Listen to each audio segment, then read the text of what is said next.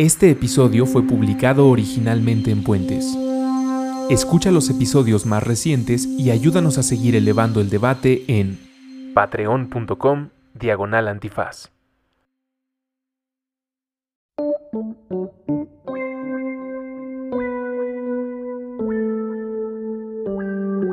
Estética Unisex, con Jimena Ábalos y William Brinkman Clark. Disponible en Spotify, puentes.mx y patreon.com diagonal puentes mx. Pásele a la estética unisex. Pase usted a ser enchulado en esta cita de la estética unisex. En esta cita les vamos a enchular su cosmética. Eh, Lo cual queda muy ad hoc A la si estética usted unisex. va a una estética unisex. eh, como siempre, Jimena Ábalos, Y William Brinkman. abogada extraordinaire, defensora de, de derechos feministas en todo el mundo y del ser humano, ¿no? del, del derecho Y del ser humano, del derecho humano. Este, yo, pues, acá.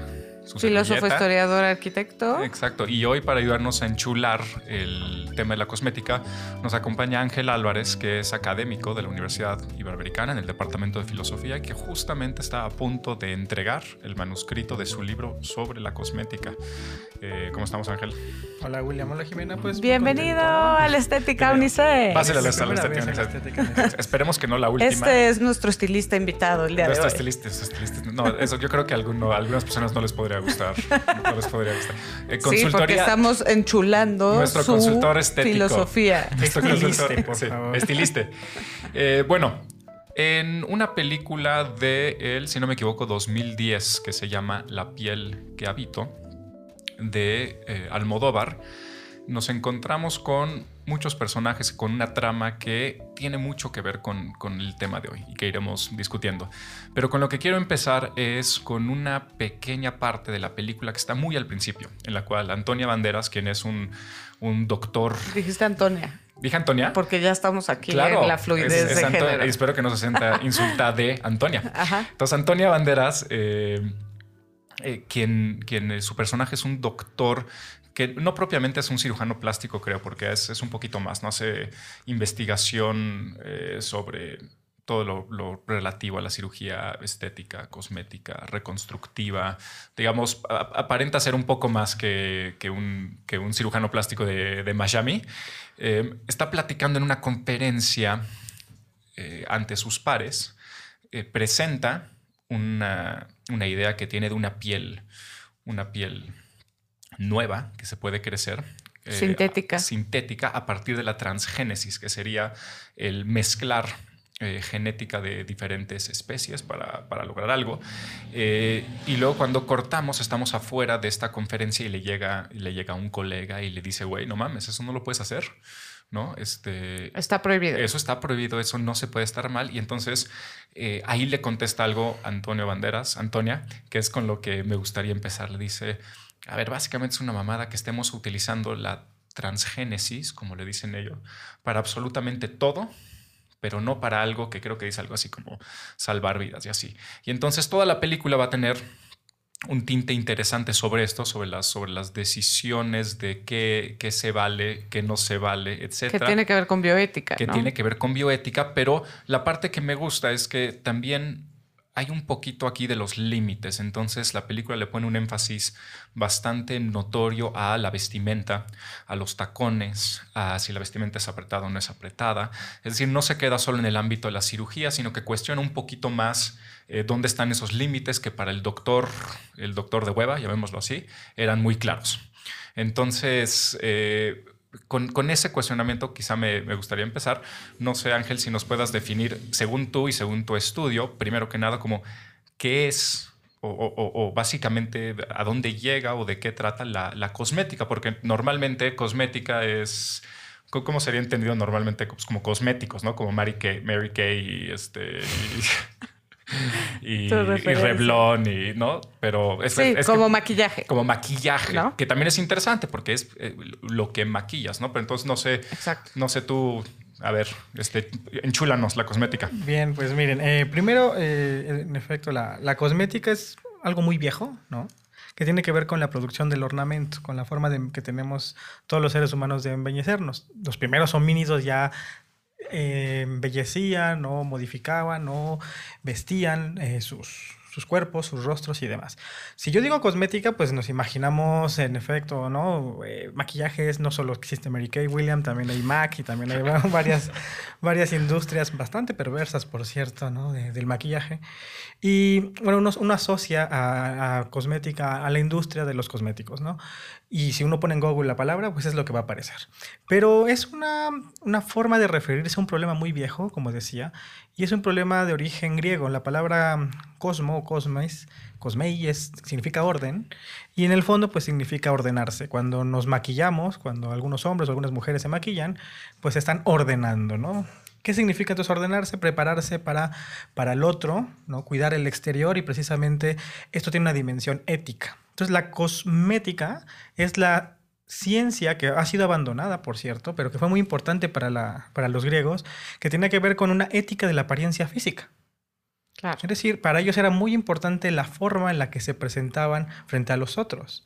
Entonces, no es un asunto frívolo, no es un asunto de banalidad, no es un asunto de industrias de la moda y demás, sino para los griegos, de ahí surge la cosmética, que cuáles son los límites éticos de la forma en que nos presentamos a los otros. Porque para ellos, básicamente, el ser es apariencia. O sea, somos lo que vemos, somos como nos transmitimos. Ahora nos están escuchando, pero seguro estarán haciendo algunas representaciones de cómo somos. Y eso no es un asunto baladí, es lo que pensaban los griegos, Claro. sino que es un asunto auténticamente ético. Nos vemos mucho peor de lo que se imaginan, ¿eh? Norma- bueno, normalmente siempre que oigo a alguien en radio, siempre me imagino, ¿no? Como una persona muy, muy, muy atractiva por la voz, pero normalmente ¿Tú crees que tienes No una voz de una persona muy, muy atractiva? No, yo creo que soy una persona Por muy, favor, muy, muy Ángel, ¿qué tiene que ver esto con la, la No, no hemos, cosmética? no hemos pasado favor? desórdenes narcisistas todavía.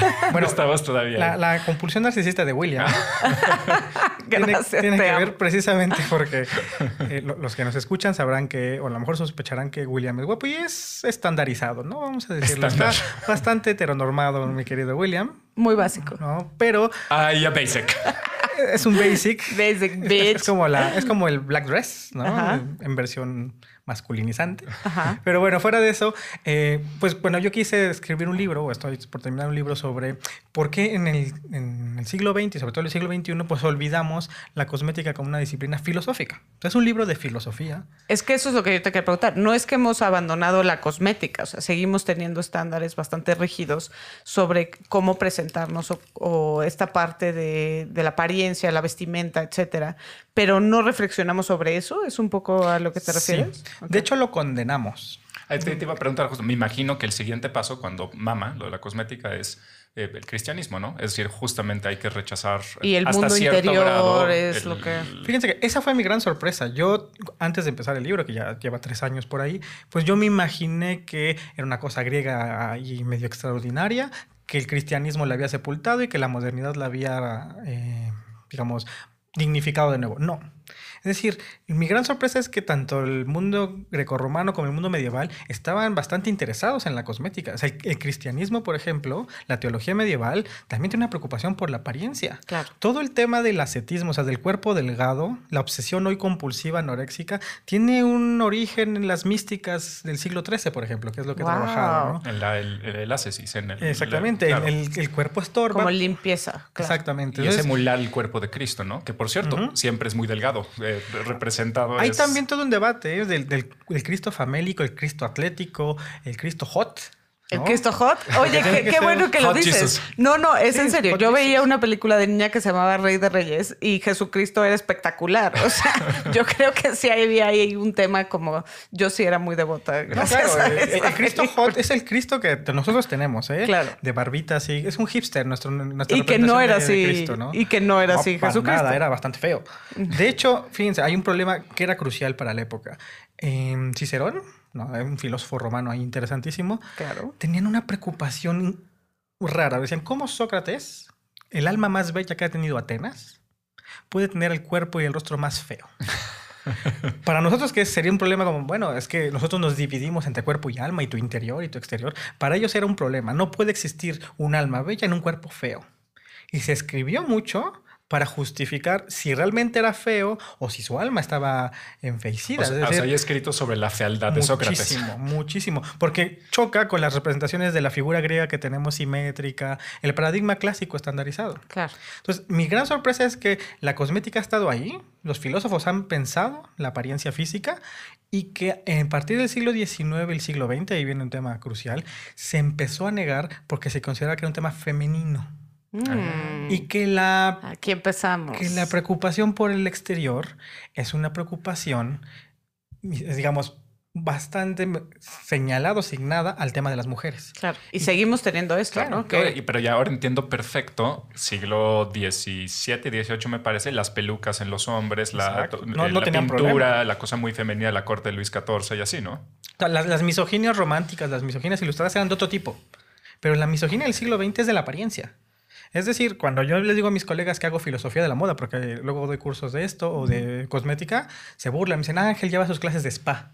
O, o- Pero fíjate cómo esto cruza por el tema de género, ¿no? Es y muy las masculina expectativas además de la género. filosofía, la filosofía es muy masculina. Pero es muy chistoso porque desde hace, bueno, no sé, Ángel, tú nos puedes decir más, pero eh, cada vez ha vuelto hasta cierto punto con los hipsters, los metrosexuales, tal, tal, tal, como una masculinidad donde sí se vale pensar en la apariencia física.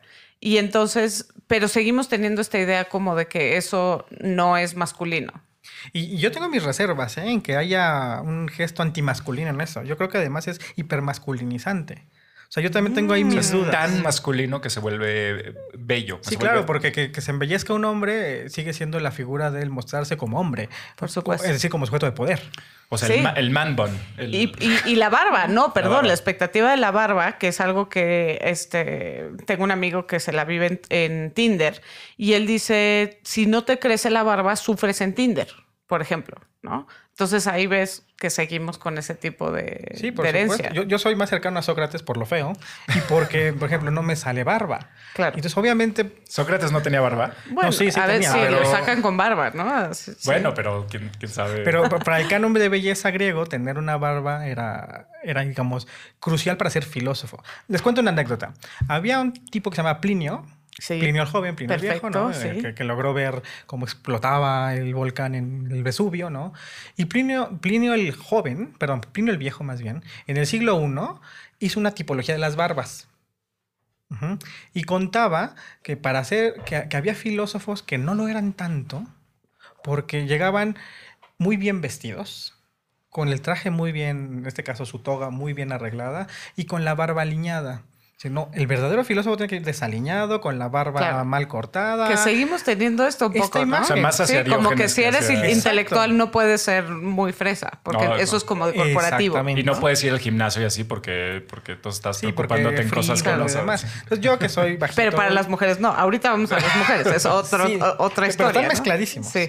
Entonces, bueno, el, el punto era, digamos, comentar eso, que la, para poder hacer un estudio sobre cosmética, pues el primer requisito es desmasculinizar a la filosofía. Si hay una disciplina que históricamente ha sido altamente machirula, ha sido la filosofía. ¿no? no solo por falta de mujeres, Creo que sino Jimena por el diría, dispositivo que está diría, diría que, el- que las leyes dirían hold my beer, ¿no? Las leyes dirían hold my beer, pero las, está muy relacionado a las dos cosas. Esa, o era sea, la, esa era la pregunta, creo que era de Cometa, que decía cómo es posible que haya ciertas disciplinas que parezcan ser tan virulentamente masculinas y que además se reproduzca y no haya problema. Estaba hablando de, si no me equivoco, de los stockbrokers, ¿no? Como, sí.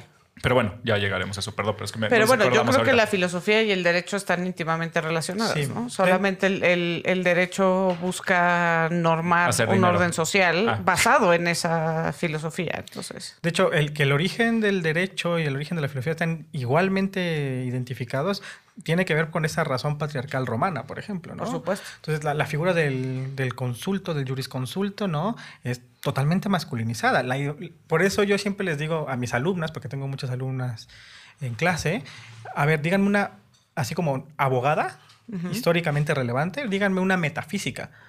Porque Claro. incluso en el ámbito de la filosofía, mis colegas, las mujeres históricamente se dedicaban a la estética. Sea, como si, ah, si eras filósofa, sí hay, pero hacían estética. Se dedicaban al campo de las artes, del mundo sensible. Claro. Pero que se dediquen al estudio del ente, del ser, de estas cosas tan viriles, no. Claro. Entonces, ahí prueba, hay una prueba histórica, o sea, hay evidencia histórica de que la filosofía no es muy sensible al problema femenino. ¿Quién será la primera así leída ya hoy día? Que, Arendt, probablemente, o sea, la primera que ya... Hannah Arendt. O sea, sí, no, no estoy diciendo que no haya habido otra, sino que, que como que se toma en serio por el mundo Es de los machirules. Jimena se va a enojar conmigo, pero para mí, por ejemplo, Hannah Arendt, Simón de Beauvoir son demasiado masculinas, masculinizantes incluso. Mm. De hecho, Bueno, yo adoptan- digo que Simón, porque Simón sí reflexiona sobre, o sea, te- tienes razón, porque su paradigma sigue siendo masculino y, y incluso tiene cosas muy claramente dentro del existencialismo, muy claramente masculinas, pero por lo menos piensa en la mujer como mujer, ¿no? Sí, pe- pero ese ya es otro problema, ¿sí me explico? Es decir, O sea, tienen que adoptar una postura, un, un, un, un etos o un modo de ser y de escribir y de pensar masculino, aunque estén reflexionando sobre lo femenino. Es que yo separaría la preocupación sobre la diferencia sexual en las, las filósofas, ¿no? ¿Qué significa ser mujer? ¿Qué implica ser mujer? ¿Qué es lo mujer? ¿Qué es la mujer? ¿Qué es lo femenino? Etcétera. Y la preocupación abiertamente es- eh, o sea, explícita sobre la apariencia física. Es decir, em, las, las- estas filósofas que estamos señalando tenían comportamiento bastante masculino, ¿no? La, la forma de, Mm. de posicionarte, la forma de entender. Por ejemplo, Simón de Baba, pues ahora hay todo un hit de como de la abuelita feminista, ¿no? Pero se nos olvida todo el maltrato que hizo a sus alumnas. ¿no? Claro, sí.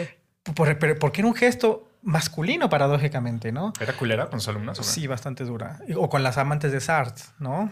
Que bueno, Entonces, ahí hay toda un, luego las todo un maestras- chismerío. Pero luego las Sí, maestras, exacto. te- inclusive hoy día muchas maestras de universidad no se te pasó, ¿no? Pero te platican, por ejemplo, las alumnas te platican que normalmente las maestras son mucho más eh, duras con ellas de lo, de lo que esperarían. Pues no, no, es- no me pasó eso específicamente en, en la carrera, pero sí me pasó mucho en el ambiente de despacho, que muchas abogadas son muy duras y son duras porque tienen que serlo, porque si no se vuelve esta, ay, órale, dame chance, tal, tal, tal. O sea, cuando estás en un ambiente de ese tipo en el que solo puedes sobresalir si tienes ciertas características, entre comillas, masculinas, no te queda de otra más que adoptarlas a ultranza. Sí, es decir, es el síndrome de la mujer policía. Sí. ¿no? Que, por ejemplo, las juezas, y perdón que me meta al terreno tuyo, Jimena, pero las, hay ¿no? estudios sociológicos de las juezas dan penas más altas que los jueces. Precisamente para no mostrar debilidad, para no mostrar que les tiembla la mano, Claro. etcétera. Eso también pasa en la filosofía. O sea, es que no, no estaba exenta. Claro. Entonces, lo que yo trato de hacer en el libro es pues, desactivar eso. Sí, bueno, hagamos, como me decían mis colegas, pues hago filosofía para niñas, filosofía mariquita, filosofía no universal. No y- te sé 2019, te, te- te dicen eso. Claro, pero no han entendido mis colegas que estamos frente a un mundo que ya cambió. Claro. Incluso que yo pueda escribir de eso es un efecto de ese mundo, ¿no? Entonces, claro, para mis colegas no, no soy un filósofo respetable, porque escribe sobre vestido, Moda, moda, claro. apariencia, eh, objetos poco dignos del, del saber, ¿no? Y que aquí volvemos un poquito a Devil Wears Prada, ¿no? Cuando dice, tú crees que esta es una industria trivial porque se refiere a la apariencia, pero en realidad es algo que es esencial porque es algo que cargas en tu espalda, o sea, es algo que tienes en tu cuerpo y en lo que vives. Vives tu vida en esto. ¿no? Pero, y, y otra reflexión, o sea, justo lo que dices, Jimena, es, y, y- y no estés de acuerdo conmigo, Ángel, hay, hay este pedo de que, eh, de que normalmente cuando queremos irnos en contra, por ejemplo, en contra de la industria de la moda, en contra de los modelos, en contra de eh, Devil Wears en contra de todo eso, asumimos como si hubiera un mundo neutral, o sea, como si, como si es que eh, estos güeyes de la moda nos han chingado por completo y lo que tenemos que hacer es desactivarlo para regresar a un mundo neutral cuando, cuando al menos de que creas en el niño Jesús, solo hay apariencias. Claro, O sea, sí. si desactivo el mundo de la moda, algo más surgirá en su Pero tiene o sea, que ver con lo que dice sobre el ascetismo y todo esto. O sea, si vuelves como a una idea de pureza, eso también tiene una cosmética, ¿no? Sí, claro. De de hecho, una de las conclusiones a las que llegué es que el prejuicio contra la moda es un, pre- un prejuicio contra la mujer. En la filosofía. Me interesa muchísimo. Bueno, lo Dinos más. Pero antes que eso, lo acabo de pensar ahorita que lo decías, es que eh, en realidad, eh, a ver, para los que no sepan, eh, cuando platicamos Jimena y yo en privado, Jimena mama muchísimo con cómo el mundo de la moda es, es, el mundo de la mirada masculina, pero es que en realidad eh, me acabo de dar cuenta, es un mundo masculino, o sea, ni siquiera, o sea, lo asociamos con para las mujeres, bla, bla, pero como todo está organizado dentro de una sociedad patriarcal, entonces en realidad tiene que ver con una industria que es profundamente masculina en todos sus ámbitos, pero que encuentra, por lo menos hasta hace poco su mercado solo en las mujeres, ¿no? Ahora más, pero sigue siendo algo profundamente masculino. Y me gustaría un poco regresar ahí, o sea, justo en tu investigación, ¿cuál es la diferencia entre los estándares de belleza para los hombres y los estándares de belleza para las mujeres? yo propongo ahí la noción de capital cosmético. Mm. que es una respuesta al concepto de capital erótico de Catherine la, mis amigas feministas siempre peleamos por estos temas porque está muy dividida en las posiciones sobre si la industria de la moda objetiva o, reifica a la mujer o si es una condición para la emancipación. Claro, como todos estos debates. Siempre está dividido. Y justo en la, la pregunta por el estándar de belleza es una pregunta masculina, porque solo hay patrón, medida de lo bello, cuando hay un sujeto por encima de las demás bellezas. Entonces, si me preguntas, ¿y cómo se dividen las cosméticas? Es que son iguales. Es decir, la industria de la moda no solo es una, industria masculina, también está pensada precisamente para vender formas y figuraciones de lo femenino. Por ejemplo, algo que me parece brillante y a su vez atroz, todo, todo lo que está surgiendo ahora de la moda sin género. Claro. No, cuando es lo más genérico que hay. Por supuesto. el, el, problema de fondo es que lo que no se, se visibiliza es que de lo que se trata es de asumir que el capitalismo no tiene género. que, el, capitalismo siempre ha sido queer, que es lo más trasvestido que ha existido, porque siempre se está vistiendo para el mejor postor. Y en este caso, la moda, pues, e, es un índice histórico. les pongo un ejemplo. ¿Por qué las suffragettes ¿no? usaban un vestido de tal manera que después la empezaron a imitar?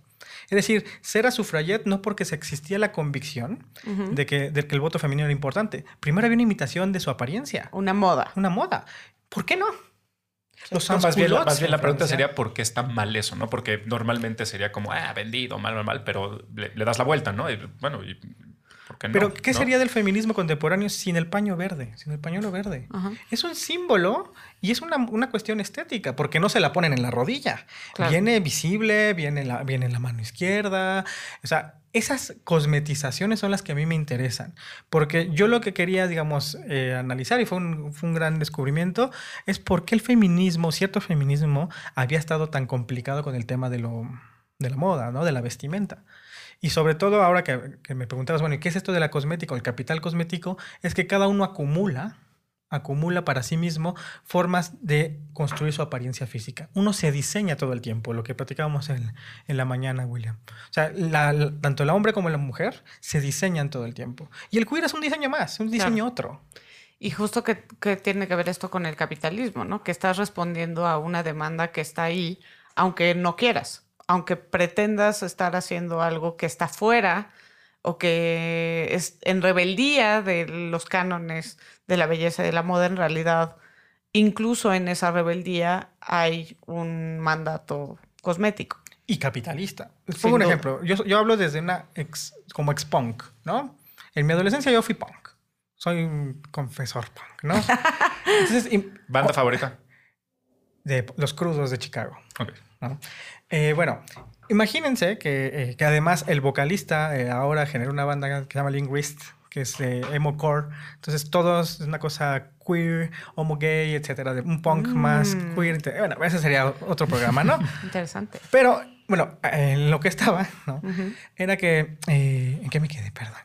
En que eres punk. Estamos ah, en capitalismo y, capitalismo y, acumulación. Bueno, pues, cuando yo era adolescente, pues creía que vestirme de tal manera era contestatario, que, que era una cuestión autónoma, que yo no estaba practicando las estrategias del capital.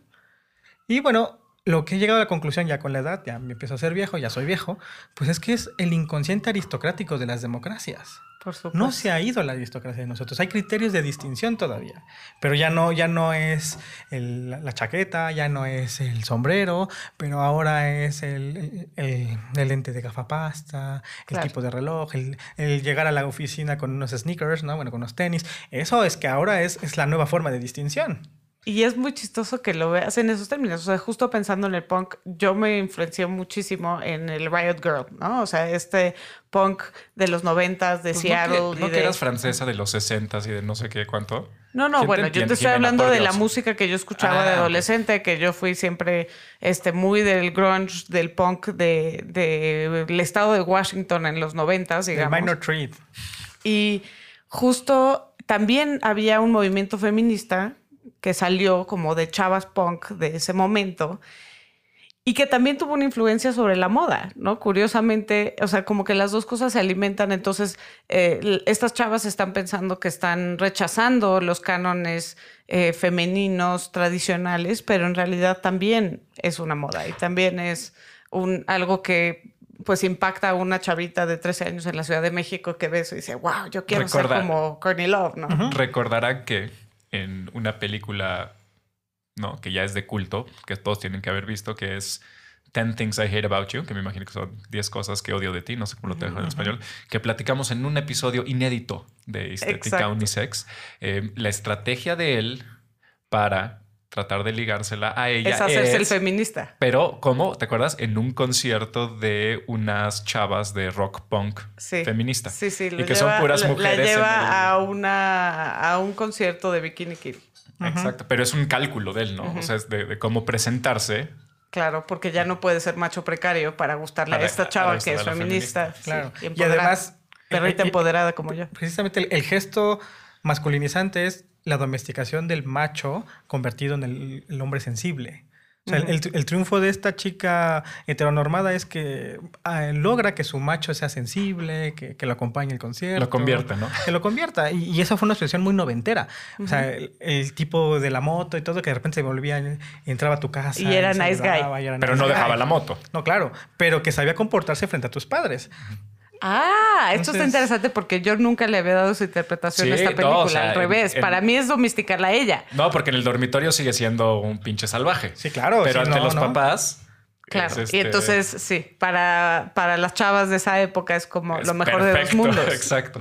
Tiene los dos, porque la familia es la parte conservadora, no, no queda colapsada como institución, los papás están tranquilos y ella es feliz en su sexualidad y como sujeto de deseo. Sí. Entonces se Pero bueno, en esta película en especial, yo sí creo que es, eh, se trata también de domesticarla a ella. Tan es así que está basado en la La fierecilla domesticación domada. de la Sí. fierecilla. Sí, de Shakespeare. Ahora, yo siempre voy a defender 10 cosas que odio de ti. siempre la voy a defender. Por un principio muy básico. Eh, es la primera vez que aparece en, en escena una masculinidad otra. ¿En qué Mm, sentido? Qué interesante. El- El amigo, el. Eh, el- Sí, claro. No es casual que después se replicara ese personaje secundario en, en, en 500 eh, Y días es, el, con ella. y ¿no? es el mismo. Es el mismo personaje. Sí. Porque es, es la educación sentimental millennial. Entonces, claro, eh, toda la ficción que se construye... Que es el primer hipster, por cierto, ¿eh? y, y, claro, y ese hipster ficcionaliza a la mujer. O sea, se la inventa. Por Claro supuesto. que, que no es así Y Sommer. eso es lo maravilloso de 500 días de Summer, ¿no?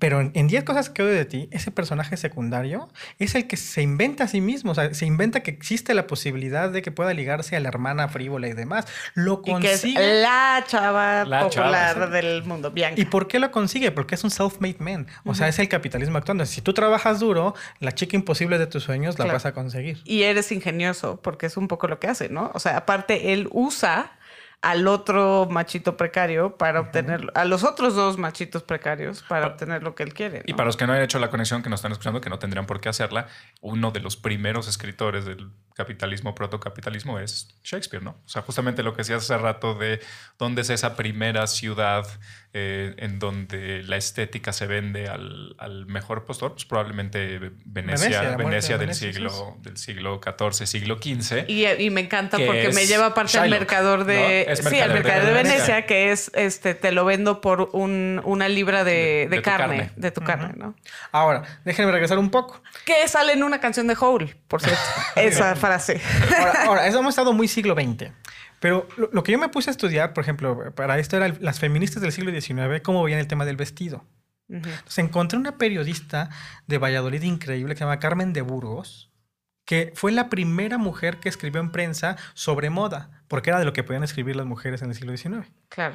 y utilizó el, el- el espacio de la, de la columna de prensa, antes que Emilia Pardo Bazán y demás, justo para mostrar que el modo de agenciamiento político de las mujeres pasaba por el control de su vestimenta. Entonces, esto ahora lo, lo entendemos muy fácil, pero si lo pensamos y lo contextualizamos al siglo XIX, implicaba mujeres no desdeñen la belleza, por el contrario, es el arma para des- desenmascarar al patriarcado. No, y no solo eso, si no tienes eh, un control patriarcal sobre tu cuerpo, reivindica cuanto terreno puedas a través de la moda. Sí, por supuesto. Ahora, todo eso es un debate im- riquísimo ¿no? hoy día sobre si, el si la moda hace daño al feminismo o el feminismo hace daño a la moda. Claro, O sea, que eso es un debate feminista clásico, ¿no? Clásico. Que tenemos estas posturas que ya habías un poquito introducido, que dice, no, la moda siempre está al servicio del patriarcado, es un instrumento para que la mujer sea subordinada, para que tenga que distraerse en este tema de la moda, eh, que en realidad es algo que la limita, la constriñe, la tortura, incluso, o sea, nos vamos a expresiones como extremas, como la, la vendada de los pies, como los aros en el cuello en- en otras culturas. Y, y sí, por una parte es difícil de negar que, que es así, pero por otra parte, como decíamos eh, también en el tema de la sexualidad, es algo que tiene un potencial liberador. El tacón, ¿no? Siempre regresamos al tacón porque es, es, es- O sea, es muy buen, muy Y, buen y el ejemplo de los debate es si eso algo, si es algo que puedes reapropiar realmente o no. O el tema de la falda. Por ejemplo, eh, Claro. a Jimena que le gusta el derecho, que viene del campo del derecho, pues conocer este libro de Duncan Kennedy, ¿no? De, sobre la vestimenta sexy. ¿no? Que fue todo un debate que se dio en el Harvard Review of Law sobre si había que culpa- culpar o no a- al, al uso de la falda, ¿no? Es decir, y lo que iba mostrando es cómo las sentencias judiciales sobre abuso sexual hacían descripciones precisamente sobre el cuerpo y que esas descripciones siempre iban con un objeto, o sea, como la falda, el escote, eh, o sea, centralizadas en, en- en, digamos, en las partes, digamos, eh, más genitalizables. Hay, Claro. una, hay una parte en la piel que habito que es muy clara en la cual eh, eh, eh, la hija, eh, Norma, justo antes de que tenga un episodio bastante desagradable, se se deshace de sus tacones, ¿no? Dice, ya no, ya eh, no aguanto más estos tacones. Y luego cuando él, ella, ya, ya se valen spoilers, ¿no? Ya todo el mundo lo tuvo que haber visto. Bueno, pues si no, pongan el- pausa ahorita, vayan a ver la el- película. cuando, el, cuando el personaje principal, la primera vez, ya hacia el final que lo dejan salir, dice, eh, elige ponerse los tacones y dice, me puse los tacones para, claro, para el, ir el practicando. símbolo de los ¿no? tacones es Ujú. importante. Para ir, para ir practicando. O sea, a, a lo que voy un poquito, la- creo que la pregunta también tendría que ser, todo esto que están platicando está muy bien, pero eh, ¿existe la alternativa o no? Es decir, o, o solo hay, o sea, en, en otras palabras, si no es los tacones, cualquier otra cosa que elija será otra cosa, pero no es neutra, no es No es sin puro. significado, Sí. no es puro. Entonces, Sí, claro, la, la salida es esa, volverse contaminado y la impureza total, en un elogio de lo impuro, ¿no? Eh, Ahora que decías, decías de la película de la piel que habito, ¿no? Eh, no olvidemos que todo el tema es porque es posible quirúrgicamente la modificación. Entonces, ¿qué es lo que me importa a mí, por ejemplo, de esa película? Que es posible trascender la barrera entre hombre y mujer porque ahora es técnicamente posible la modificación eh, corporal. Entonces, ah, por ejemplo, había una película de los 50 que a lo mejor vieron que se llama Eyes Without Face. Los ojos sin rostro. Y es, muy, y es muy parecida a la película. Es un cirujano que pierde a su hija en un accidente y empieza a secuestrar mujeres para que con su piel pueda Que es Frankenstein, Eh, es el finalmente. ¿no? Frankenstein versión- Todo esto viene de Frankenstein. Exactamente, También claro. la piel que habito, ¿no? Sí, eh, Tenemos esta idea de, la pérdida y cómo, cómo hay una, una búsqueda de reconstruir un cuerpo para suplir esa pérdida en, Exactamente. en todas estas que Ahora, estamos ¿Cuál es la mencionando. diferencia? Que en esa película de los 50, ¿no? la película francesa, los injertos de piel no, no, no funcionan y entonces empieza a tener comportamientos extraños la mujer. La chica en este caso. Es decir, no, no, como el injerto no es posible, como la piel no es posible, entonces deviene monstruo. Claro. ¿no? un la poco como la quemada en la película, la, la esposa, que cuando se ve, no se Dice, reconoce. monstruosa lanza. y se termina. Sí. ¿no? Exactamente. En la piel que habito, la técnica quirúrgica cambió. Es que eso también no hay que olvidarlo. Eh, en los años 50 del siglo XX no era posible tener injertos de piel. Ese es un dato importante. Hoy día yo me puedo poner cuernos, eh, me puedo poner un montón de cosas. Piensen en Orlán, por ejemplo, que utilizaba su cuerpo como lienzo. Me puedo cambiar de sexo y eso es crucial. Y yo creo que la piel que habito lo que hace es montar un poco el dispositivo de la androginia contemporánea. Claro. O sea, de que ahora es técnicamente posible devenir hombre, devenir mujer, devenir bestia. Todo el tema Paul Preciado y demás, que ahora está súper comentado. Bueno, es algo que ya estaba en, en, el cine y en la literatura de los 90. Claro. De hecho, hay una película de esto que se llama el, Los zapatos rojos, los tacones rojos, que es una peli de terror donde una chica se ponía unos tenis, unos, unos tacones rojos y automáticamente devenía criminal. Creo que la vi. Seguro sí, porque era de estas de bajo presupuesto, sí, chenterosas. Entonces, ¿cómo era posible que por usar tacones rojos, toda la asociación, ¿no? De las mujeres nocturnas y, demás. Fatal, la fe fatal, bueno, en este caso se volvió un asesino serial, ¿no? Eso, ¿cómo opera hoy día? O sea, hoy hemos normalizado eh, las prácticas eh, corporales, las prácticas estéticas, precisamente porque son prácticas de, consumo. Sí, no, porque, porque todavía podrías encontrar cierto recelo que probablemente tiene un tinte moral, pero sí puedes encontrar todavía cierto recelo, por ejemplo, a la cirugía estética y no a los tacones. A ver, por eso siempre regreso a los tacones y a los vestidos. Es decir. Pero cuando eh, dices cierto recelo, ¿te refieres a desde el feminismo, gente que diga o en el no te aceptas, estás buscando. O, no me gusta. O sea, hay muchos machirules que no les gusta una mujer operada Ajá, porque, no es natural. No, porque no es Esto me encanta. Los que dicen, es que yo quiero una mujer natural. no me gustan pero en su cabeza lo que es una mujer natural no, no, o sea, es, completamente artificial. Sí, Exacto. Entonces es, ay, no, es que, es que no, me gustan, no me gustan con tetas falsas. ¿Por qué? Pues, pues que porque no es, porque no es natural, ¿no? Pero, como, pero como dice, a lo que va Jimena, lo que dice que lo hemos platicado mucho es, sí, pero depiladas, sin pelo, de. de Por supuesto, completamente despiladas. Los ojos, pintadas, este, lipstick. Exacto. Este, con el pelo pintado, sin canas. Con un vestido perfecto, ajustado, o sea, eso, no es natural, o sea, perdón. Entonces yo, yo creo que por lo menos, y yo creo que tenemos, estamos ya en las últimas, pero todavía hay un poquito de recelo, quizás es porque es tan nuevo, ¿no? Que es lo que está diciendo desde los 50 acá, pero todavía hay un poquito de, recelo ante, el, ante el, transformar tu cuerpo.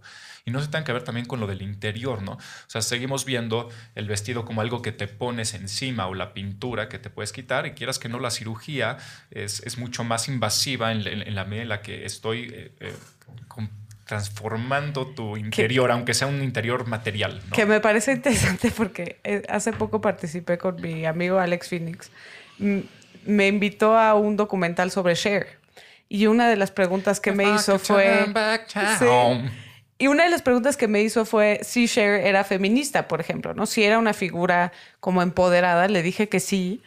Y me dijo, ¿y qué dices de esto de la cirugía? Porque Cher fue pionera de la cirugía plástica. Hay pioneras de la cirugía sí, plástica. Sí, Cher es una. O sea, Cher realmente experimentó procedimientos que en esa época no se usaban y, y lo hizo como muy consciente de que así tenía que verse para sobresalir en la industria en la que ella trabaja, ¿no? Y entonces yo le dije, sí, a mí me parece chido que ella tomó control de esa narrativa, ¿no? O sea, nadie la operó, nadie la obligó a operarse. Ella dijo, yo quiero verme de esta manera y tiene 70 años y se ve espectacular, ¿no? Yo creo que sí se vale esa reapropiación. Y yo creo que es un tema también generacional, las resistencias. Es decir, hoy día eh, ornamentarse, ¿no? O sea, tatuarse, hacer cirugías, pues cada vez las generaciones lo hacen más porque técnicamente es posible y económicamente más barato. Pero claro, si yo le digo a mi abuelo que me voy a hacer una modificación o a mi abuela, pues van a, van a colapsar. Entonces, no solo es que técnicamente haya límites, sino también generacionalmente todavía hay mucho tabú sobre la apropiación del cuerpo. Pero es muy interesante lo que se les... Nunca lo había pensado, pero eh, sí, estamos platicando hace ratito, Ángel y yo, de Boris Groys, eh, y en uno de sus, de sus libros dice, a ver dejen de engañarse, cabrón. La cultura solo es jerárquica, ¿no? O sea, la cultura es organizar valores, que es todo, porque, porque la cultura es todo, no hay nada natural, eh, y valorizarlos. Entonces, algo tiene más valor y algo tiene menos valor. Entonces, quizá también tiene que ver un poquito esta resistencia, quizá no es resistencia, sino revalorización de, muy entre comillas, el cuerpo natural muy entre comillas, en la medida en la que se vuelve mucho más accesible para mucho más personas operarte. Sí, claro. ¿No?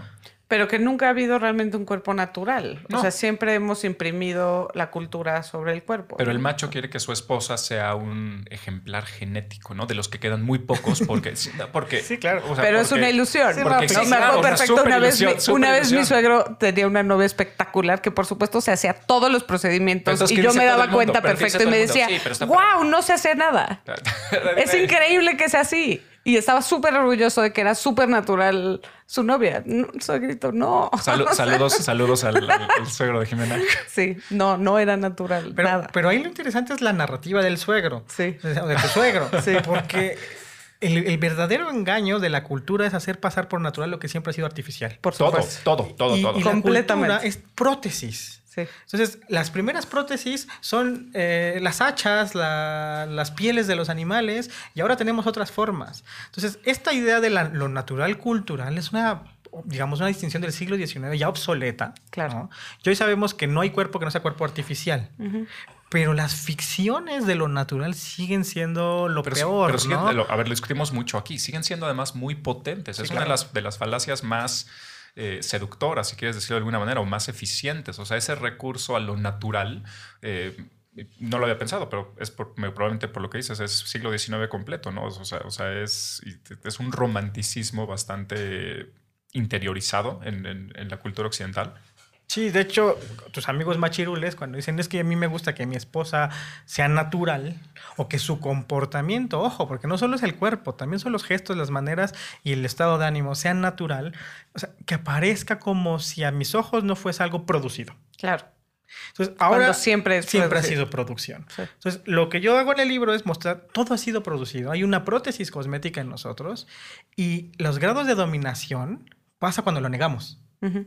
O sea, el primer síntoma de, la negación es, perdón, de la dominación es negar que somos pro- eh, producidos para otros. Entonces, por ejemplo, cuando... Perdón que te interrumpa, es que yo tengo un problema, hay una discusión, que no es discusión con Jimena, platicamos mucho de esto, pero yo sí encuentro un problema en ciertos discursos feministas, son, son poquitos, pero que apelan a lo que una mujer de verdad, ¿no? This is what a real woman looks like, ¿no? Porque, no, no porque esté en desacuerdo con lo que están diciendo, es decir, eh, la mirada no debe ser solo la mirada masculina sobre ti, pero pensar que sí hay, que, que sí hay algo eh, natural, ¿no? O sea, A mí me preocupa también esa narrativa. O sea, no sé a qué te refieres como a, a conversaciones que hemos tenido sobre el tema. O sea, me imagino que te refieres más bien al tema que yo hablo mucho de gordofobia, ese tipo de cosas. eh, o sea, sí, pero... eh, Pero a mí me incomodaría cualquier discurso que dijera que una mujer de verdad se tiene que ver de, cierta manera, Exacto. sea la que sea. Porque te remite otra vez a biología igual a destino y a todo lo o sea, problemático que eso siempre tiene. te produces para la mirada del otro, que es lo que platicamos. La mirada del otro masculino en un patriarcado es muy clara, pero siempre, siempre hay un otro. O sea, y, y- y no sé si nos vamos a meter en eso o no, pero y, y- y yo creo que tu mirada de ti mismo siempre está configurada, ya lo hemos platicado, siempre está configurado por el otro. Entonces tampoco hay esa pureza de, de no, es que yo me vestí así para mí, que, que se Pero bueno. vale, pero... pero Perdón, pero Me es- interesa muchísimo eh, esto que estabas como un poquito anunciando, de que ahí está la dominación o ahí está la subordinación, o sea, en, en ese, eh, en ese, eh, en esa paradoja quizás de pensar que algo es natural cuando en realidad es culturalmente. o sea, ahí es más dominación, ¿no? Es que creo que hacia Eh, o hacia sea, eso o- ibas. o esa era la hipótesis. Va por ahí, es la extensión de eso. Ok. Es decir, eh, cuando rechazamos la moda, cuando rechazamos la cosmética, cuando decimos yo me he visto para mí, no para los otros, ese es para mí el grado cero de la ideología. Mm. ¿Por qué? Porque es como si estuviéramos afuera de- del mundo, donde fuese posible, en este caso, no preocuparte por tu apariencia física.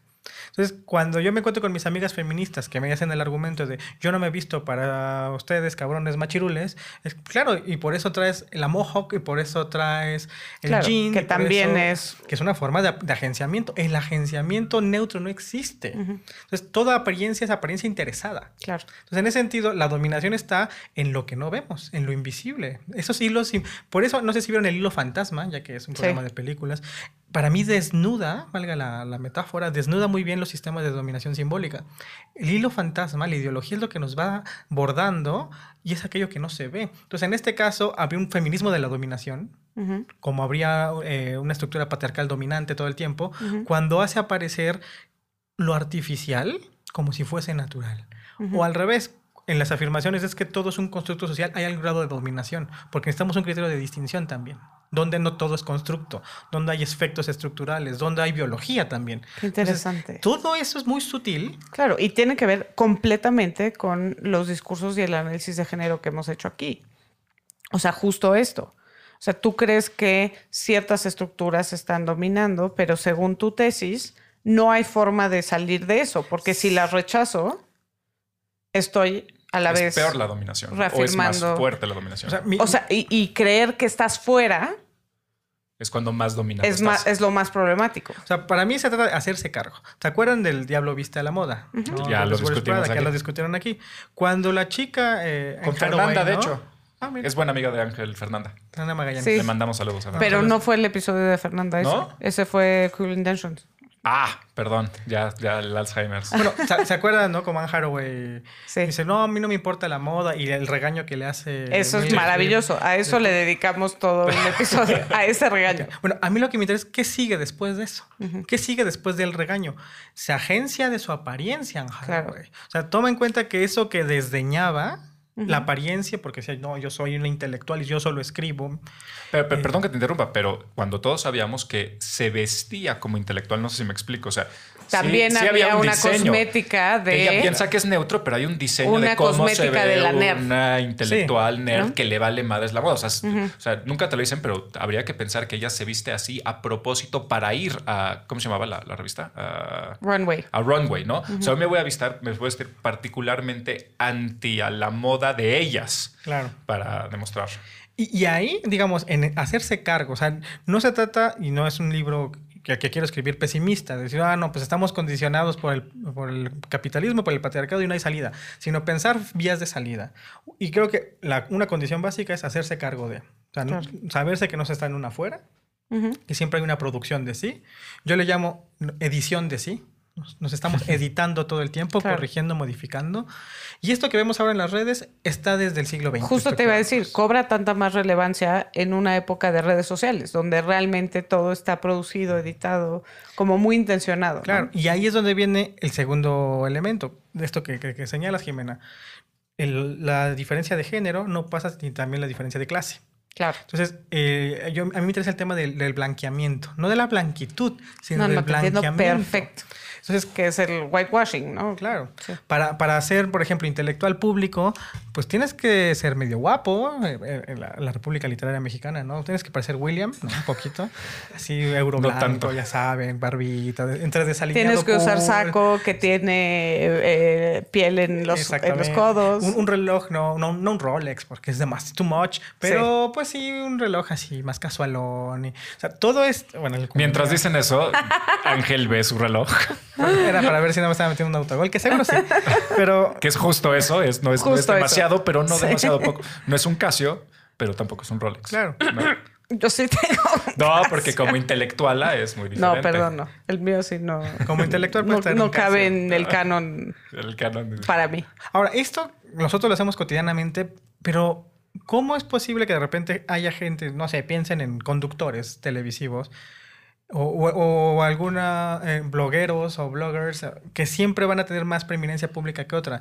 Y uno empieza a ver que hay una estandarización de los nuevos blanqueamientos, de un nuevo diseño de sí. Es decir, ya, ya no tenemos a las Galileas Montijo. ¿no? Eh, que no sé si haya por aquí. Ruso, ahí te hablan. ¿Eres fan de Galilea Montijo, Ruso?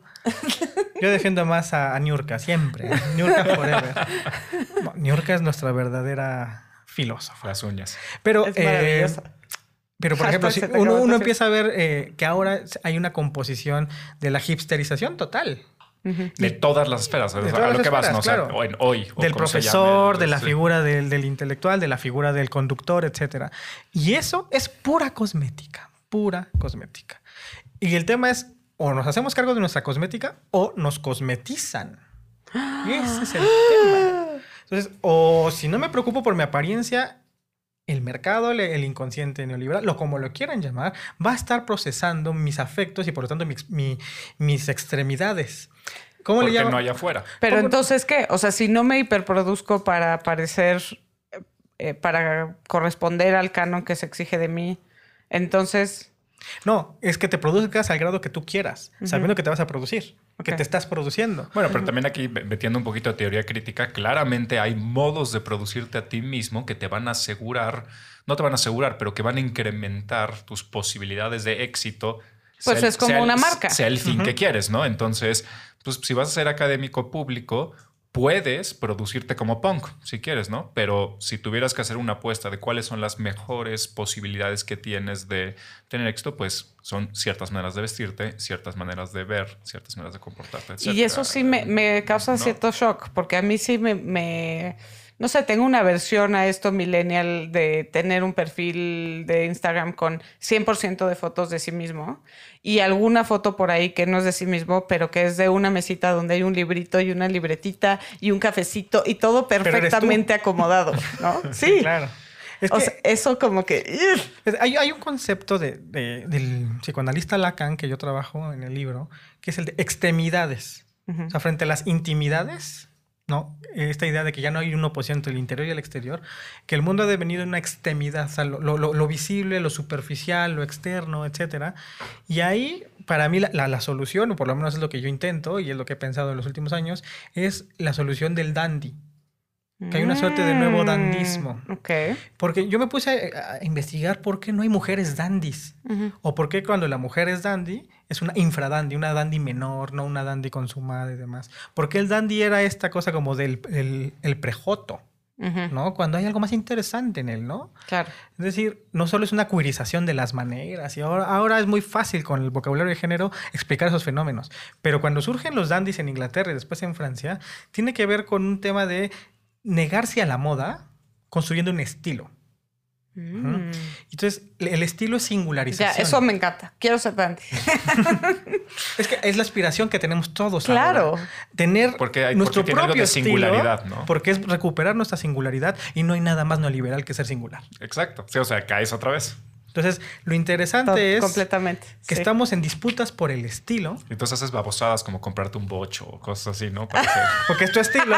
William Brinkman Clark. Claro.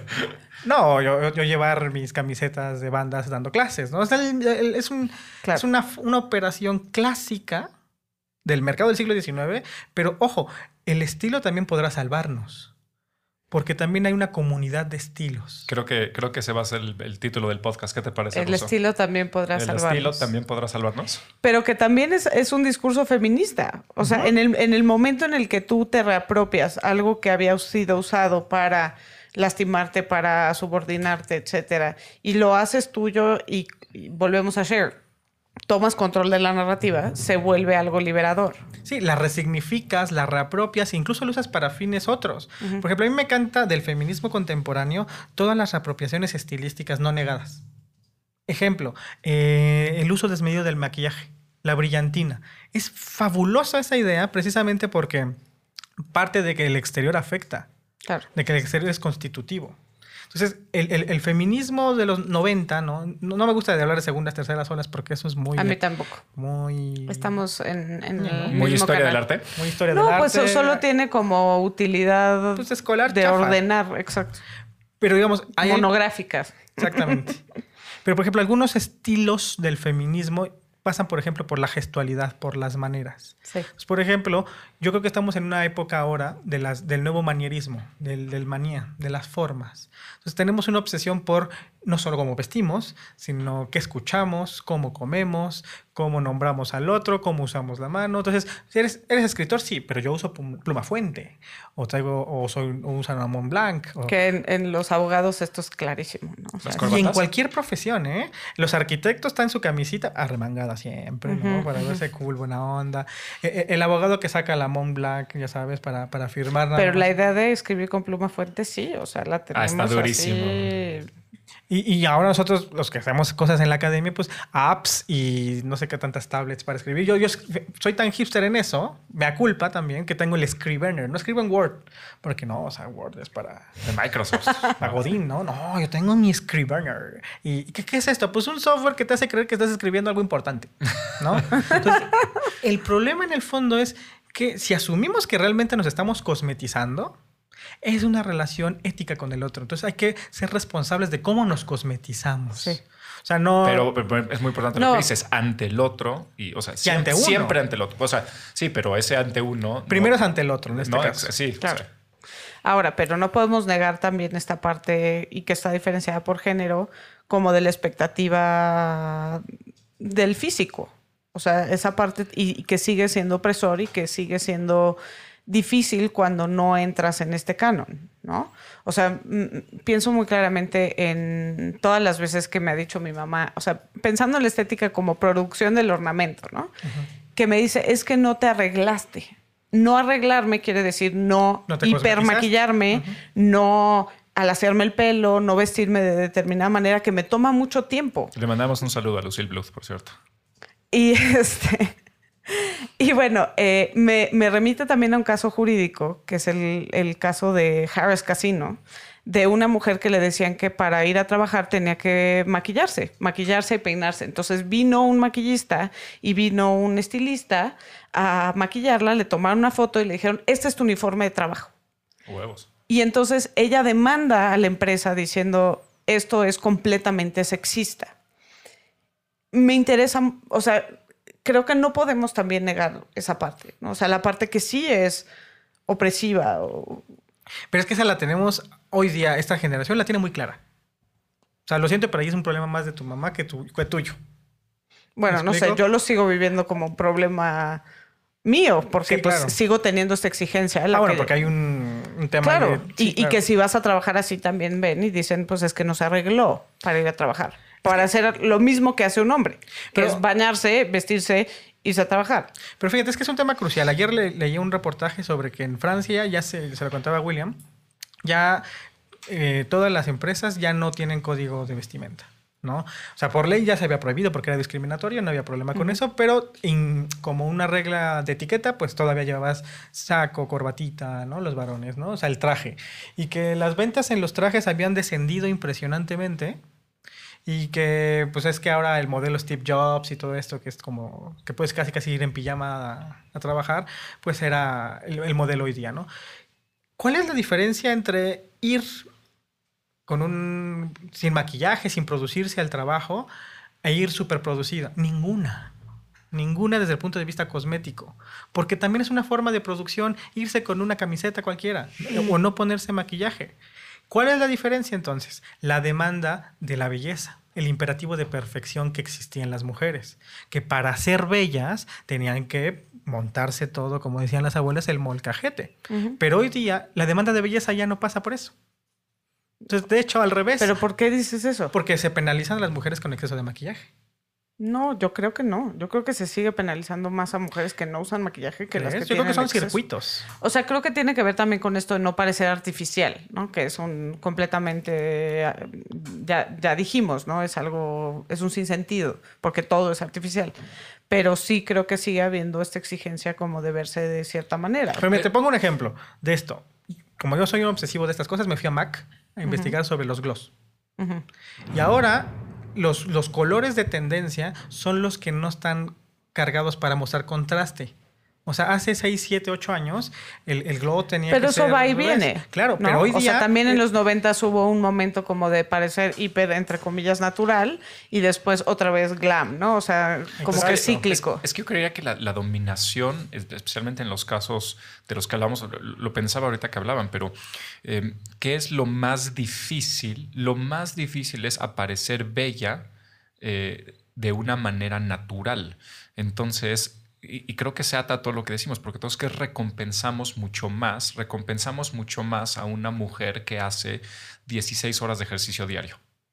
¿No? Porque para mostrar un cuerpo, entre comillas, natural, súper producido, pero súper bella. Entonces, la piel perfecta sin maquillaje. Entonces, yo, yo, creo que puedes, es diferente si tú tienes un, no lo sé, eh, eh, lo estoy haciendo pregunta para, para que tú me digas, y menos, yo me imaginaría que tú puedes, tú puedes ir más fachosa a trabajar y la demanda será menos que si haces muchísimo ejercicio y estás, estás perfecta de, de, tu figura y tienes una piel perfecta yo, y te pones, que sigue, que decíamos, te pones de todas formas esa exigencia. O sea, aquí sí ah, no, difiero, ¿no? o sea, sí, creo que tienes que seguir maquillada. Y, y, creo que es peor no estar maquillada a estar demasiado maquillada. Sí, pero si tú crees que tienes de esas caras, ya sabes, de porcelana perfecto, no es al revés, no te dicen para qué te pintas. No.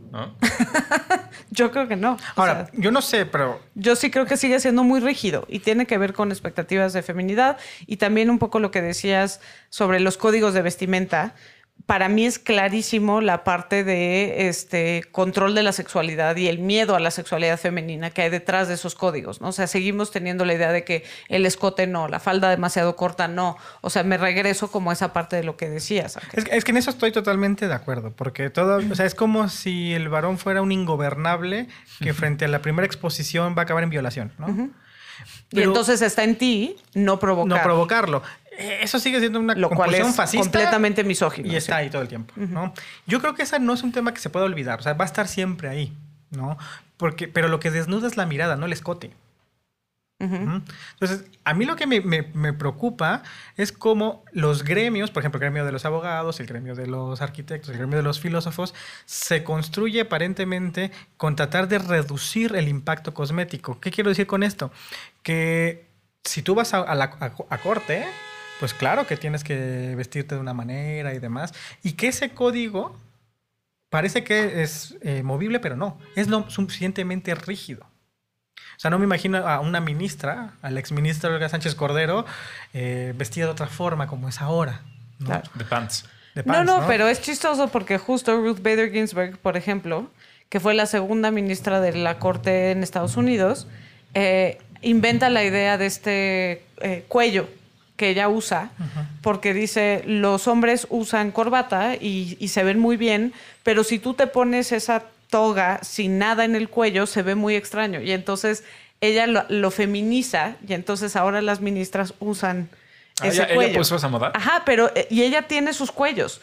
Entonces ya sabes que cuando ella va a disentir, cuando ella va a sacar un voto disidente, usa un collar especial para disentir, ¿no? Entonces, esa idea de, feminizar una moda masculina está muy relacionada con, esto que estás diciendo, ¿no? O sea, finalmente em, se vuelve un espacio también de, expresión, de... Claro. No sé. O sea, lo que, yo, lo que, digamos, yo quiero, digamos, defender es que devengamos dandies, porque hay algo clave en el dandy. Uno se imagina el dandy, este tipo, ya saben, tipo Oscar, Wilde, con un sombrero. Los dandys eran pobres. Entonces es interesantísimo porque era la elegancia de lo kitsch.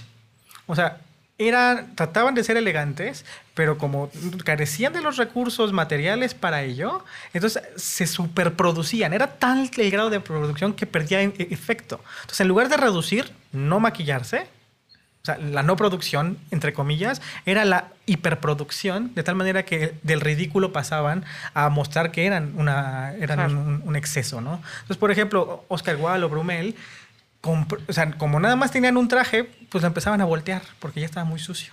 Claro. ¿no? Entonces cuando lo volteaban, pues empezaba a ver desgastado y de repente ya veías a otros que traían el traje al revés, que se veían las costuras. Entonces todo el modo, la moda de los... De las costuras de visibles. Las costuras visibles viene de la decadencia dandy. O sea, el dandy es la decadencia de la aristocracia. Pero, pero bajo la trampa, porque en el dandy todavía hay un cierto esencialismo, quiero pensarlo, bajo la trampa de que hoy día de venir dandy eh, tendrías que hacerte cargo o ser consciente de que, de, que no eres singular, sino que, que, la ilusión de la singularidad es como un poquito una trampa neoliberal, ¿no? Pero entonces tendrías que hacerte cargo de todas las trampas. y entonces, en mi caso, ahorita no lo estoy demostrando, pero hay veces en donde yo me, me produzco como una sátira de la mujer. O sea, como si fuera Mad Men, pero exagerado. Fabuloso. Es que ese es el gesto realmente eh, contestatario. No que un día no vayas al trabajo a maquillarte, sino que como al revés, que parezcas casi de estereotipo. Que digan, ah, mira, hoy Jimena ahora sí parece mujer. Fabuloso. Pero yo hago eso todo el tiempo. Sí, William sí, sabe que yo hago eso todo el tiempo. Sí, sí. Tiene todo- todos, sus, todos sus vestidos de, de los 60 de Batman. Yo fui de traje la semana pasada a dar clase y mis alumnos estaban En shock. En shock. Pero Ángel, ¿qué pasó? No, es que me casé. Entonces no, era, era un poco parodiarme. Oye, pero es muy chistoso porque Ruso también se casó con un traje, pero es como un traje muy ruso. O sea, que es como de flores. o sea, pero sigue siendo muy traje. dandy. Sigue de siendo hecho. el traje, ¿no? Sí. Entonces, a mí lo que me interesa es, digamos, esto, posibilidades creativas de la libertad.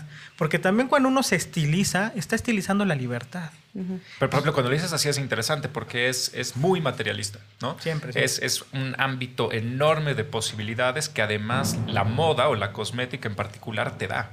Y, te, y te, te- es protético, ¿no? Es, es todo lo que puedes ser como ser humano que tiene que ver con pura producción. Pero la trampa del esencialismo ahí está todavía, ¿no? O sea, yo lo discuto mucho con mis alumnos en el Instagram. O sea, ¿por qué, por qué Ana Pau y Santi creen que su selfie ¿sí? ¿Es original? Es, original.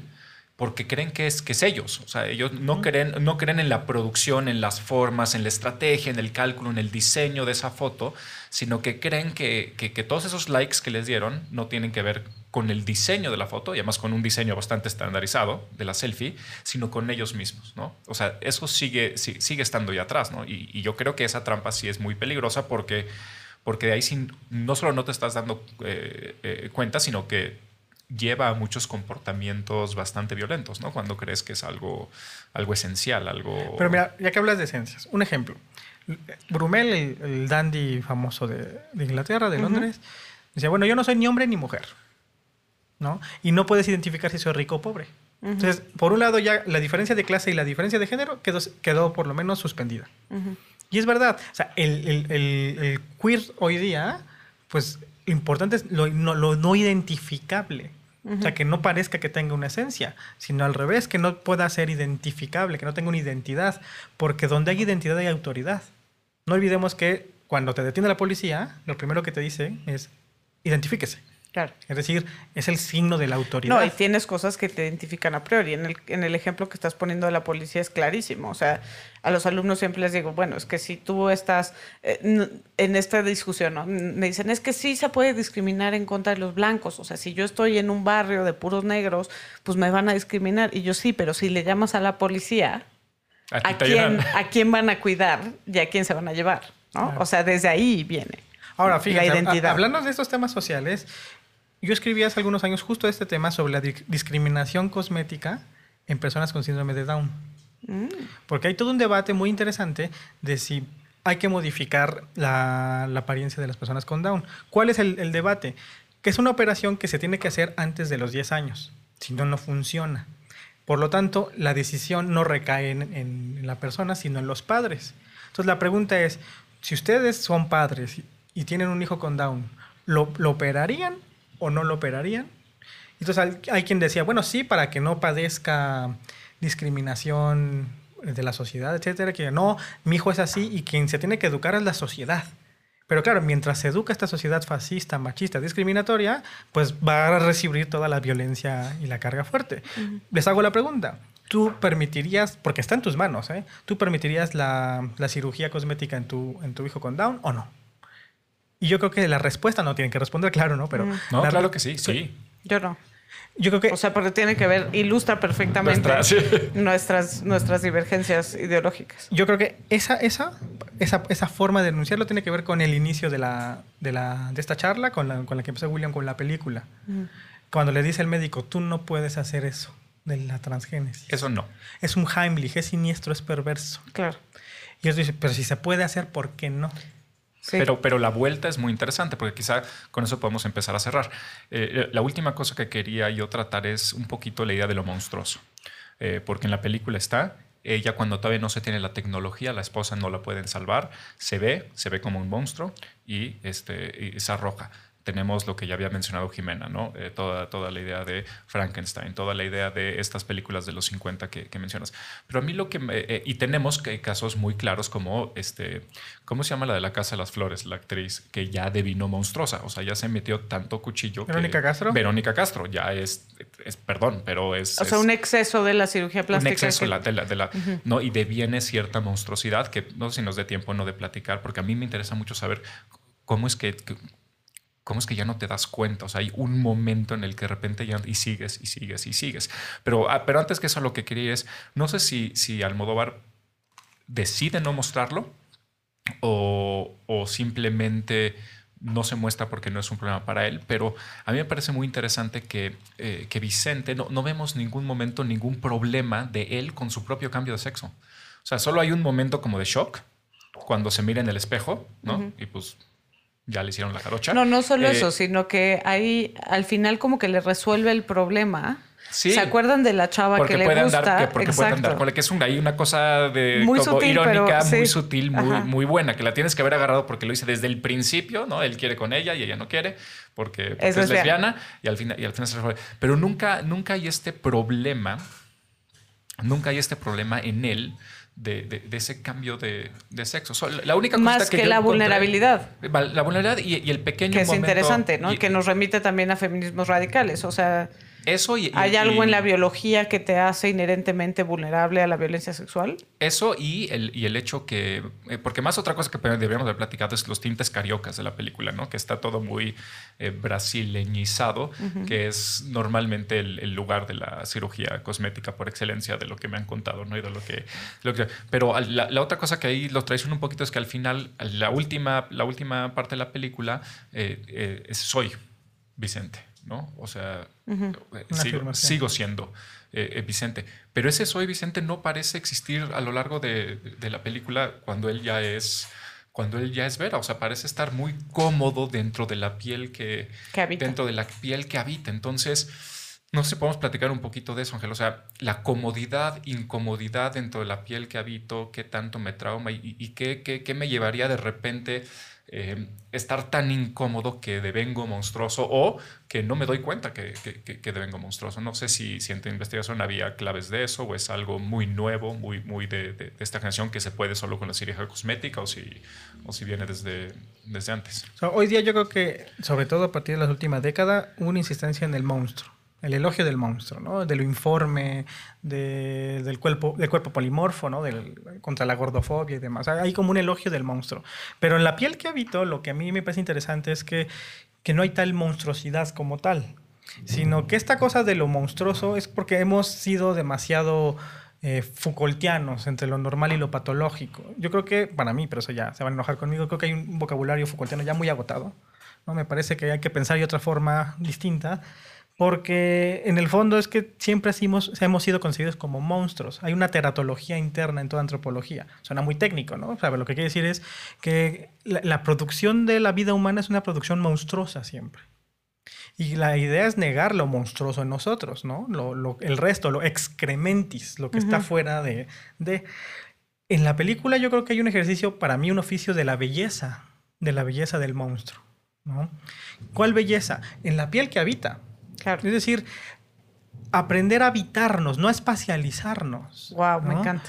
Y lo que hace muy bella la película, para mí, es que muestra que la piel es nuestra primera vestimenta.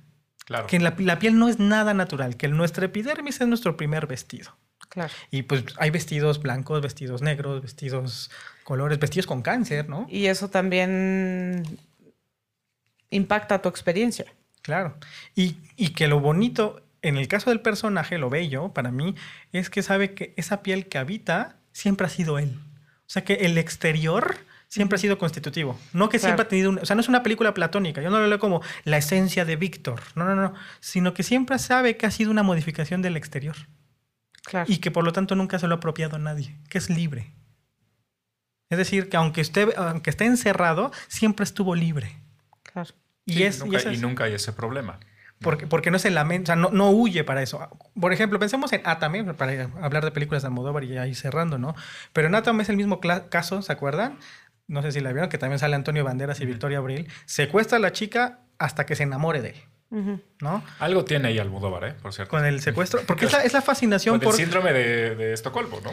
No, no, pero es, es- no solo eso, es porque no puedes controlar la libertad. Eso es lo que a mí me encanta de Almodóvar. Que aunque secuestres, aunque obligues a casarse a alguien, siempre la libertad va a privar. Ok, y que no piensan también que hay como una lectura butleriana un poco, de decir también el sexo es culturalmente determinado. O sea, con la facilidad que Exacto, o sea, y que también es una narrativa muy de Almodóvar, ¿no? O sea, pienso en todo sobre mi madre, esto sobre mi madre, no me acuerdo cuál, en donde dice, este, me di cuenta que era lo mismo pero con tetas. Sí. ¿No? O sea, como que es parte de la construcción de género. Pero Vicente desde un principio ya es un poquito queer, ¿no? O sea, el, personaje se construye como él que ayuda a su mamá en la tienda de vestidos y él hace, o sea, cosas que normalmente se reservarían para el ámbito de lo, de lo femenino, ¿no? No sé si, si, es un recurso para ayudar a esto que estamos hablando de la transición o algo por el estilo, pero, pero siempre hay, o sea, desde un principio es, es podrías decir que quizá hasta está incómodo antes en la piel que habita. No sé cómo lo verías. Sí, bueno, es que yo estoy de acuerdo con Jimena. Creo que hay algo muy botleriano en eso de, un cuerpo vulnerable, ¿no? Pero también hay cierto que esta construcción cultural, ¿no? Discursiva, artificiosa, barroca de, la genitalidad, ya ni siquiera del sexo, de la genitalidad, está ahí. Y, yo creo que lo que hace es quitarle el elemento siniestro, quitarle el elemento claro, que prohibido, me encanta, quitarle el Heimlich que estaba en esta película que les hablaba de los 50, como no, no pienses en eso, es perverso, es genera un malestar. Yo creo que aquí hay una comodidad con la modificación corporal. Y sin recurso al shock, que es muy importante, porque la revelación no es una, no, no, no, no utiliza la revelación de ah, es que era Vicente. Ah, para mí sí. Sí, no, o sea, o sea yo sí tuve ese momento de... No, sí, sí, pero, no es un pero no es un recurso dramático, no es así como tan tan ah, y, te revela, soy Vicente. No, o sea, o sea, tú solito te vas dando cuenta, de repente tú te das cuenta y dices, ay, güey, pero, pero no es ese momento, no, es, un recurso cinematográfico. Pero bueno, la idea de, que la biología no te determina es una idea completamente feminista, ¿no? Sí. Sí, y en ese sentido es una película feminista totalmente. Pero Almodóvar siempre lo fue. Sí. O sea, Almodóvar es un feminista sin feminismos. O es el, abuelito feminista, como lo queramos ver, ¿no? el tío feminista. Pero, por ejemplo, a mí que me encanta, recuerdo eh, la, eh, Pepsi, Lucy, Bomb y las chicas del montón, ¿no? O, Mujeres al borde de un ataque de nervios, que parecía que estaba denigrando a la mujer, pero era puro agenciamiento histérico. Claro. Eso era increíble porque, ah, la mujer histérica, claro, es la comunidad de las histéricas que gobierna. Sí. Entonces, todos los feminismos contemporáneos son deudores un poco de esa visibilización que produce una sexualidad tan compleja como la de Almodóvar. Por ejemplo, no sé si ya vieron la última de Almodóvar, creo que se llama Honor y Gloria. No, no la he visto. Eh, yo no la, vi en México, pero es, es impresionante porque es una suerte de autobiografía cinematográfica. Y cuenta un poco Almodóvar precisamente cómo para él el problema de la sexualidad no pasaba por si era cultural o era natural, sino es que él quería coger. Claro. Pero quería coger con los que no los dejaban coger. Entonces tiene que ser todo un aparato discursivo, construir una narración para salir del closet.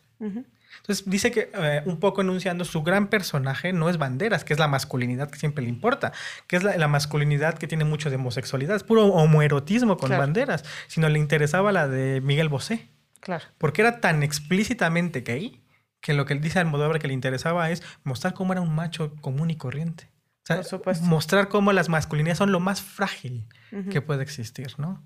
Y por lo tanto, si, si es lo más frágil, lo más fácilmente desechable. Híjole, que nos surge entonces otro programa de masculinidades. Buen momento para, para, cerrar aquí. Sí. ¿No? Con esa frase. Pues muchas gracias, Ángel. Este, creo que estuvo muy bueno. Esperemos que Ángel pueda visitarnos más, más veces. Pueda, venir más veces a la estética. invitado de la, estética A la estética Que venga a enchularles su. Y vamos a pasar a la, a la numeralia rápido. Ok. Con todos los puntos que tenemos. Este, primero que nada, siempre en la numeralia, saludos. Por cierto, Ángel, ahorita puedes, es un momento perfecto para que hagas el comentario que quieras sobre lo que quieras. Yo solo tengo un ítem para la numeralia de hoy. Y entonces es una anécdota que les voy a platicar sobre una boda a la que fui en, en Oaxaca. Entonces voy a esta pinche boda. Y por X o Y no, no, no, no pude tomar. Entonces estaba yo completamente sobrio en la boda. Qué raro. Y ustedes sabrán, ustedes sabrán que cuando estás así, pues te vuelves muy observador, ¿no? No, no tienes de otra más que estar observando y analizando a la gente. Y en la mesa de lado había, era una mesa en la que habían, eran mesas de 10 y todo el tiempo estaban cinco chicas muy guapas, muy maquilladas, muy estilizadas, completamente juntas, sentadas las cinco juntas. Y la- la- el otro resto de la, de la mesa completamente vacío. Y así pasó horas y horas y horas y pues a mí me daba mucha curiosidad. Entonces le pregunto a una amiga que si sabía qué onda con, con estas chavas. Y me dice, sí, no, pues este, las cinco son del norte, ¿no? Me dijo, son de Sonora, Sinaloa, Chihuahua y Monterrey, creo que algo así. Y sus esposos están ahí en la pista de bailar. Y entonces los, los cinco esposos estaban en la pista de bailar, llevaban dos horas en la pista de bailar chupando y platicando, sin bailar ni nada, sino completamente segregados. Y así fue toda la noche. O sea, toda la noche estuvieron completamente separados lo- lo- los esposos de sus esposas. Nunca se juntaron, nunca bailaron. Y al final de la boda, cada esposo fue agarrando a su, a su chava y ahora sí que llevándoselas. Y los, los flujos libidinales que podías ver entre las 10 personas eran muy extraños porque corrían para todos lados menos entre esposos. Hmm. O sea, el, único deseo que no veías era esposa con esposo. Todo lo demás era toqueteo, miradas, baile, ¿no? Etcétera, etcétera, pero nunca entre ellos. Entonces yo le pregunté a mi vina, oye, ¿pero qué, ¿pero qué pedo? Y me decía, así es. Así es en el norte. O sea, tú vas a una boda en el norte y así es. Y así sucede. Y si vas a una carne asada, porque al parecer allá todos son carnes asadas, si vas a una carne asada, así es. ¿no? Chilangocéntrico. ¿No? Y se, y se- y se- ¿Qué tal? hay, hay un podcast aquí, un podcast aquí que se llama de, de provincia, entonces me van a matar. Se pero llama sí.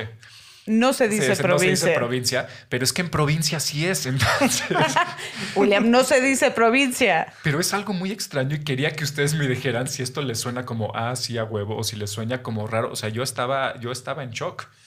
O sea, no entendía Mm. cómo podías, cómo podías pasar una vida así, porque me dijeron, no es, no es aquí. Sí, es que no es aquí, es, es siempre, en todo evento, en todo evento social. Y obviamente las chavas se la pasaban mal, porque obviamente los, los güeyes eran amigos entre sí de toda la vida, y entonces, ¿no? La esposa tiene que a huevo adecuarse a los amigos del esposo y ya no se veía con sus amigas, entonces a huevo se tenían que como que llevar entre ellas, que no se conocían, pero que ahora tenían que ser amigas. Me pareció Me parece un escenario terrible. es, O sea, pero es terrible. No, o sea, a mí, entre- a mí me entristeció. O sea, yo pero es que, pero es que pobres. O sea, ¿cómo, pueden, ¿cómo pueden vivir así? Pero me dicen, así es el norte. Así es en provincia. O sea, en provincia, en provincia, en provincia del norte. Ayuda, patido beso. Eh, eh, paréntesis, no se casen con alguien del norte. Ayuda, patido beso. Todo, todo, es, en, todo es en broma, Patido Beso. Aunque no. Pero, pero sí, ese, ese es, es mi. Tenía que sacarlo off my chest, el, el- el- mi, mi único ítem de, de numeralia de la semana. Y, y mandarles saludos a esas cinco pobres. A esas cinco pobres mujeres. Saludos, muchos saludos a Eric Damián, a Eric López y a todas las personas que son Patreons. Que- Les que- queremos. Sí, que gracias a Dios están escuchando nuestro llamado y, cada vez hay más Patreons. Entonces, si no lo han hecho todavía, muévanle, compadres. Sí. ¿no? Y bueno, yo en Numeralia solo saludar también a Loops, que me hizo una pregunta hoy sobre Kim Kardashian que me parece súper pertinente para, para, este, para este episodio, para esta cita, perdón, donde me dice por qué tenemos la necesidad de reivindicarla desde el feminismo. Y pues sí, estoy de acuerdo. O sea, yo desde el punto de vista estético, pues entiendo en esta línea que dice Ángel, que puede ser que la podemos reivindicar porque toma control sobre su propia narrativa. Pero en todos los aspectos, en todos los demás aspectos me parece tan detestable que no veo ninguna necesidad de reivindicarla desde el feminismo. Eso soy yo personalmente. Y un poquito excesiva, ¿no? Toda la, toda la estetización y, la, y el estilo de la Kardashian. Yo no defendería jamás a las Kardashian, pero sí a Niurka. A New York, Porque sí, Niurka es nuestra Ka- Kardashian subalterna. claro. Es decir, es, Y puede hablar. ella es es- la sí Kardashian plebeya. Y, eso, eso ayuda mucho a las democracias, el devenir plebeyo de las Kardashian. Bien. Es demasiado blanca la Kardashian. Sí. Demasiado Gracias. blanca la No, claro, porque Sí. hay que decir, es que son mujeres de color. Claro que no, son blancas, viven como blancas, tienen todo el privilegio blanco. Es que quien dijo que, que, color era la piel, ¿no? Claro. El- el blan- la blanquitud es un acto, un neto. toda la razón. Las Kardashian. las También Kardashian la son raza lo más tiene- blanco que hay. Sí, en claro. ese- También ese- tiene un significado, o sea, la raza también es un constructo social. Yo por eso digo que no soy blanco, siempre que me preguntan. Eh, bueno, Perdón, ahí sí, no podemos negar los privilegios. Volviendo a lo que dice Ya, Ángel, déjenme. hay que hacerse cargo. O sea, hay que hacerse cargo también Yo de su propia no tengas culpa por ser blanco, Exacto. pero hazte cargo de ser blanco. Claro, No. yo sí me hago cargo de ser blanca, sí, ni modo. Esto es la vida. Yo defiendo mis privilegios, son una poca madre, la neta. No, no tengo alguna queja. No, claro. Cuando, Tienes- cuando te los quiten verás cómo, cómo se deconstruyen rapidísimo. Pero bueno, no quiero hablar mucho del tema de las personas trans, pero me parece que, porque hay un podcast que se llama La Hora Trans, que lo producen personas trans, que me parece que es, bueno, lo hacen personas trans. Saludos a Luisa, que me parece que es un gran podcast de esos temas, pero sí la película y justo estas discusiones que estamos teniendo, como que me encanta la idea de que sí, puedes redefinir tu género y también tu sexo y no tiene ningún problema y no te hace... No pasa nada. Eh, y, y- y no hay nada de monstruoso en eso, ¿no? Me encanta eso. Es, es- es la parte más bonita que habría que Sí. recuperar de la película, ¿no? La, no es facilidad, porque no es fácil, sino la... ¿Cómo, cómo lo llamarías? La, la comodidad, Sí. ¿no? La, familia, la comodidad dentro de, de- de ese, de esa piel, que es lo que platicábamos. Y, y que se acuerden de la película de Toe Running, de- que se llama Freaks, ¿no? Que al final dice, We are us, eres de los nuestros, siempre hemos sido monstruos. Claro. ¿Por qué no? ¿Y qué diablos? Why not? ¿No? Pues muchas gracias por venir. A la, bueno, tú no tienes nada para numeraria. Salvo tus prejuicios contra el norte, no. Algo, algo tiene de ahí norteño, este Ángel. No, para nada. Soy chilango puro también. pero- ¿Saludas a sí. alguien o algo, no? ¿Quieres mandar? No, está bien. No, está bien. eh. Ah, yo estoy bien así. Bueno. Bueno. saludos a mis alumnos que no los vi hoy porque vine al podcast. Y los vas a A poner lo de mejor tarea a los oírlo. tuyos sí escuchan tu podcast, Eh, los míos no, escuchan. No creo que los escuchen. No, pero ponlos a oír y que sean patrons, porque todos esos güeyes sí tienen tarjeta de crédito. Entonces, Esa es una buena idea. diles que donen y que les das un punto. Lo que pasa es que también William eh, se, se ve autopromociona despiadadamente y yo soy demasiado reservada para hacer algo. Ya. Lo platicábamos hace rato en la comida de cómo, de cómo es algo generacional y tú deberías estar de nuestra generación, pues estás en la otra Ajá. de la autopromoción. Sí. No, No, es- porque ahí vienen muchas, muchas respuestas a los exámenes. No quiero que se enteren. Ah, muy buena. Pero entérense, oigan el podcast y tendrán soluciones a los exámenes de Jimena, que por cierto son perros. O Sí. sea, son Muy. perros. Entonces, Porque síndrome de la profesora policía. Síndrome de la profesora Exacto. policía. Pues muchas gracias por haber venido a la estética unisex. Nos vemos en, en dos semanas para que les enchularemos. Esperemos esté más chulo en este momento que cuando entró a la estética unisex. Les enchularemos otra cosa Sí. en, en dos semanas. Gracias. Estética Unisex, con Jimena Ábalos y William Brinkman Clark. Disponible en Spotify, puentes.mx y patreon.com diagonal puentes mx.